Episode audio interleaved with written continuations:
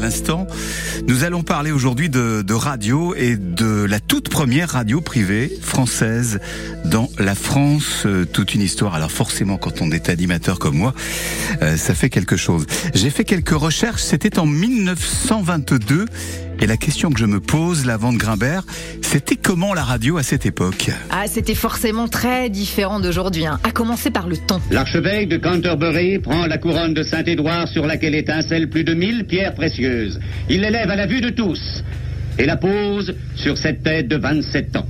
À ce moment, tous les pères se couvrent de leur couronne médiévale. Vous avez sans doute reconnu le couronnement de la reine Elisabeth II d'Angleterre.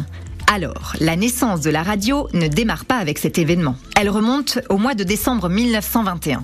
La radio propose alors le tout premier concert diffusé depuis la station de TSF militaire de la Tour Eiffel. Mais la toute première station de radio privée de France, Radiola, naît, elle, en 1922. Vous aviez raison. Et c'est pour mieux vendre les postes de TSF de la marque Radiola, commercialisés par son entreprise, qu'Émile Girardot, directeur de la Société française radioélectrique, a eu l'idée de fonder cette nouvelle station de radio.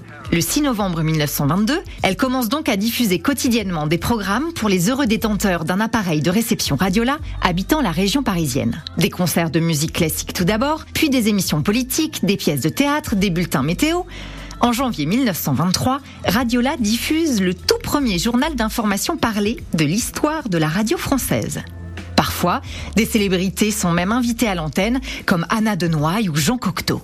Mais la véritable star de Radiola, c'est son animateur vedette, Marcel Laporte, plus connu sous son pseudonyme de Radiolo. Mesdames, Messieurs, notre émission va commencer. Vous allez entendre les dernières nouvelles du monde entier, ensuite les cours de la bourse, ceux du suif, des sardines à l'huile, du fromage de gruyère et du saucisson en fil de 3 dixièmes. Ah, le saucisson en fil de 3 dixièmes. J'ai pas pu résister. Je voulais que vous l'entendiez. Marcel Laporte restera célèbre pour avoir été le premier speaker de France et pour avoir prêté sa voix pendant plus de 30 ans à l'horloge parlante française. Il sera rejoint sur les ondes de Radiola par Denis Séverin-Mars, alias Radiolette, présentatrice de la toute première chronique féminine de la radio française, proposant des idées recettes, des astuces déco et des chroniques de mode. Malgré sa disparition prématurée en 1924, la station Radiola a marqué les premiers auditeurs français en leur offrant une ouverture inédite sur le monde, la culture, l'actualité. Et tout ça sans avoir à bouger de leur canapé. On imagine la révolution que ça devait être à l'époque. Alors dans les années qui ont suivi, de nombreuses autres stations de radio vont voir le jour et les postes de TSF vont se généraliser en France. L'engouement des Français pour la radio était né. Merci beaucoup Lavande Grimbert et à demain. Nouveau rendez-vous de la France, toute une histoire avec l'histoire demain d'Alain Bombard, le naufragé volontaire pour la science.